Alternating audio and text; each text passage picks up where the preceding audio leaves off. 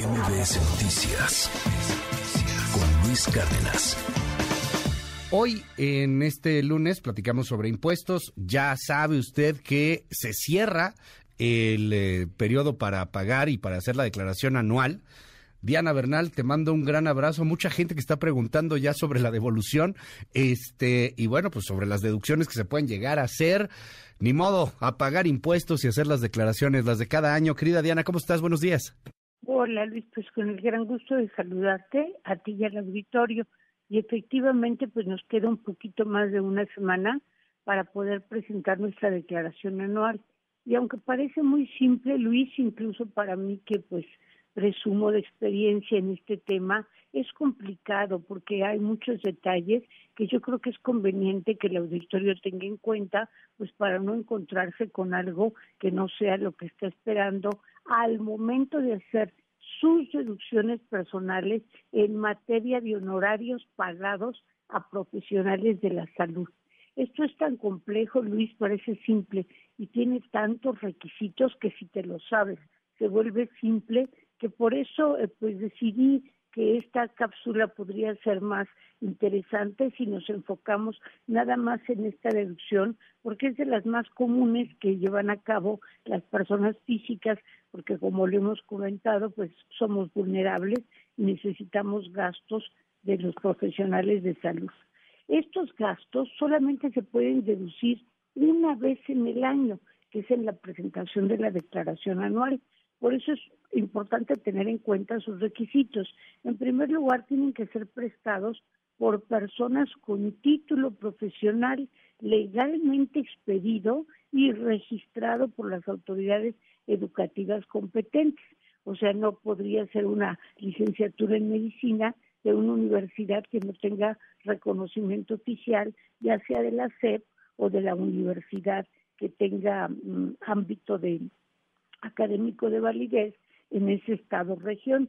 Los honorarios que puedes deducir, repetimos, nada más son los que tengan la licenciatura en medicina, cualquiera que sea su especialidad, más los dentistas, los licenciados en odontología, los psicólogos y los nutriólogos y nutriólogas, pero siempre y cuando tengan también este título reconocido. Y también ya se ha permitido desde el 2014 la deducción de gastos de enfermeros o enfermeras, pero siempre y cuando también se encuentren debidamente certificados.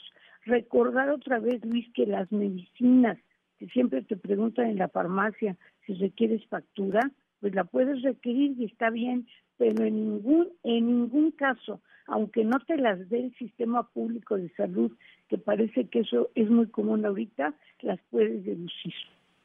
Y si estás viendo alguna forma de medicina alternativa, como ahora se usa pues trabajos energéticos con temazcales, se usa también magnetismo, se usa flores de Bach y una especialidad que está cobrando vigencia en esta sociedad, Luis, los sexólogos, que son hombres y mujeres titulados en esta carrera que es a nivel licenciatura. Sin embargo, todos esos gastos, pues sí, no serían deducibles. O sea, ¿solo puedes deducir doctores, dentistas, psicólogos y nutriólogos?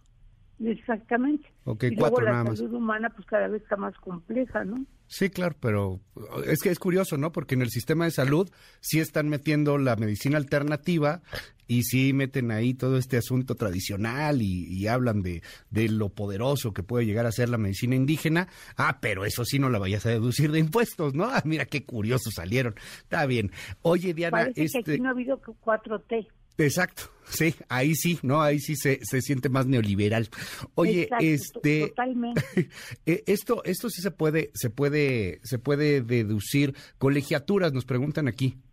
Sí, hoy quería hablar de gastos médicos, claro. colegiaturas también y tienen un determinado tope por hijo o hija, ya. porque ahorita fíjate, para gastos médicos todavía tienes más requisitos. Un requisito esencial es que lo hayas pagado y hayas pedido un comprobante fiscal digital por internet que incluso va a salir precargado en tu factura, pero siempre y cuando lo hayas pagado en efectivo, así haya sido una consulta que te dieron en una farmacia, que te cobraron 300 pesos o 200, si lo pagaste en efectivo no es deducible. Es el único gasto, digamos, para las personas que en todos casos, aún menos de dos mil pesos, tienen que pagarlo por transferencia electrónica, tarjeta de crédito, de débito o de servicios o cheque nominativo.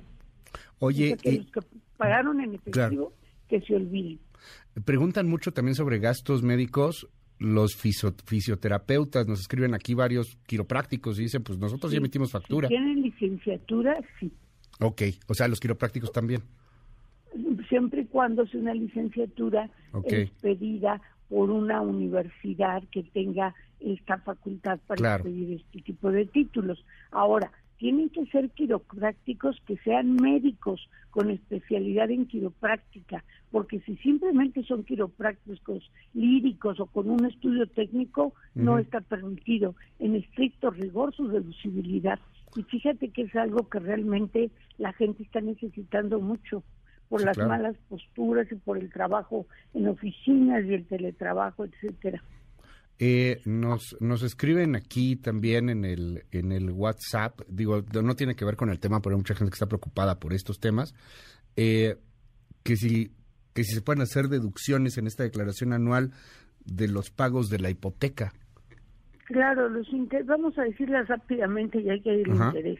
Son gastos médicos, gastos hospitalarios, gastos funerarios, tuyos, ahorita vamos a decir de qué familiares, pueden ser también intereses por créditos hipotecarios, pueden ser aportaciones adicionales a tu afore, pueden ser primas por seguros de gastos médicos y desde luego las colegiaturas que no están en ley, que por un decreto que salió en el defenestrado gobierno de Felipe Calderón es que se autoriza la reducción de este tipo de gastos que tienen un tope por cada eh, hijo según el grado escolar en que esté. Yo te ofrezco, Luis, subir esta información en forma breve a mis redes sociales para que la gente lo sepa. Pero una cosa muy importante que deben saber, Luis, es que todas sus deducciones, como ya lo hemos dicho, pero se repite la norma, no pueden ser superiores a cinco unidades de medida y actualización anuales.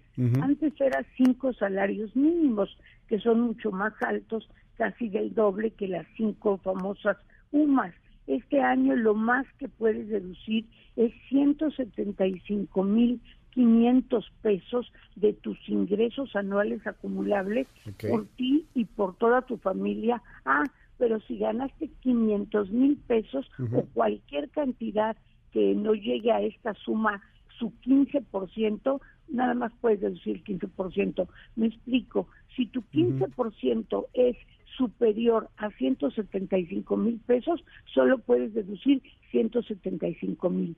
Pero tú, si tus cinco UMAS anuales son, por ejemplo, este de un trabajador que percibe 500 mil pesos de ingresos en un año, solo va a poder deducir 45 mil pesos, porque ocurre primero el 15%, lo cual a la Procuraduría de Defensa del Contribuyente siempre le pareció una situación muy injusta. Entonces, otra cosa muy interesante es que luego las personas estamos muy contentas porque decimos, vamos a poder deducir los gastos de mi cónyuge, mi concubino o concubina, mis hijos e hijas y mis abuelos o padres, o sea, ascendientes en línea recta. Pero hay un importante candado. Si estas personitas ganaron por lo menos lo que se corresponde a una UMA anual, que es de 35 mil 101 pesos, o sea, si mi padre anciano tiene una pensión jubilatoria de más de 35 mil 100 pesos al año, yo no puedo deducir ningún honorario médico que haya pagado por él. Igual si se trata de, mi hijo o hija. Entonces es un calado muy importante que luego las personas no toman en cuenta. Pues ahí están y son muchísimas dudas las que están surgiendo. Te seguimos ahí en tu red, querida Diana, para más consultas, que son muchísimas. Por ¿eh? favor, Luis, allí respondo, perdón, todo lo que me pregunte tu amplio auditorio y es en arroba Diana Bernal, la uno en Twitter y en Diana Bernal en LinkedIn. Muchísimas gracias, querida Diana. Te mando un abrazo. Muy buenos días. Un abrazo, excelente semana. Gracias. MBS Noticias con Luis Cárdenas.